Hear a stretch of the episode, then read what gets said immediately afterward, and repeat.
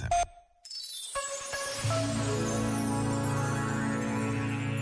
Celebra-se hoje a memória de Santa Teresa do Menino Jesus, também conhecida como Santa Teresinha de Lisieux. Carmelita, doutora da Igreja, padroeira dos missionários, é venerada por todo o mundo e mostra-nos com o seu testemunho de vida e tudo o que deixou escrito como a simplicidade é decisiva no caminho da santidade. Por vezes, basta a pausa de um minuto para recordarmos vidas extraordinárias que nos falam de Deus. Este momento está disponível em podcast no site e na app.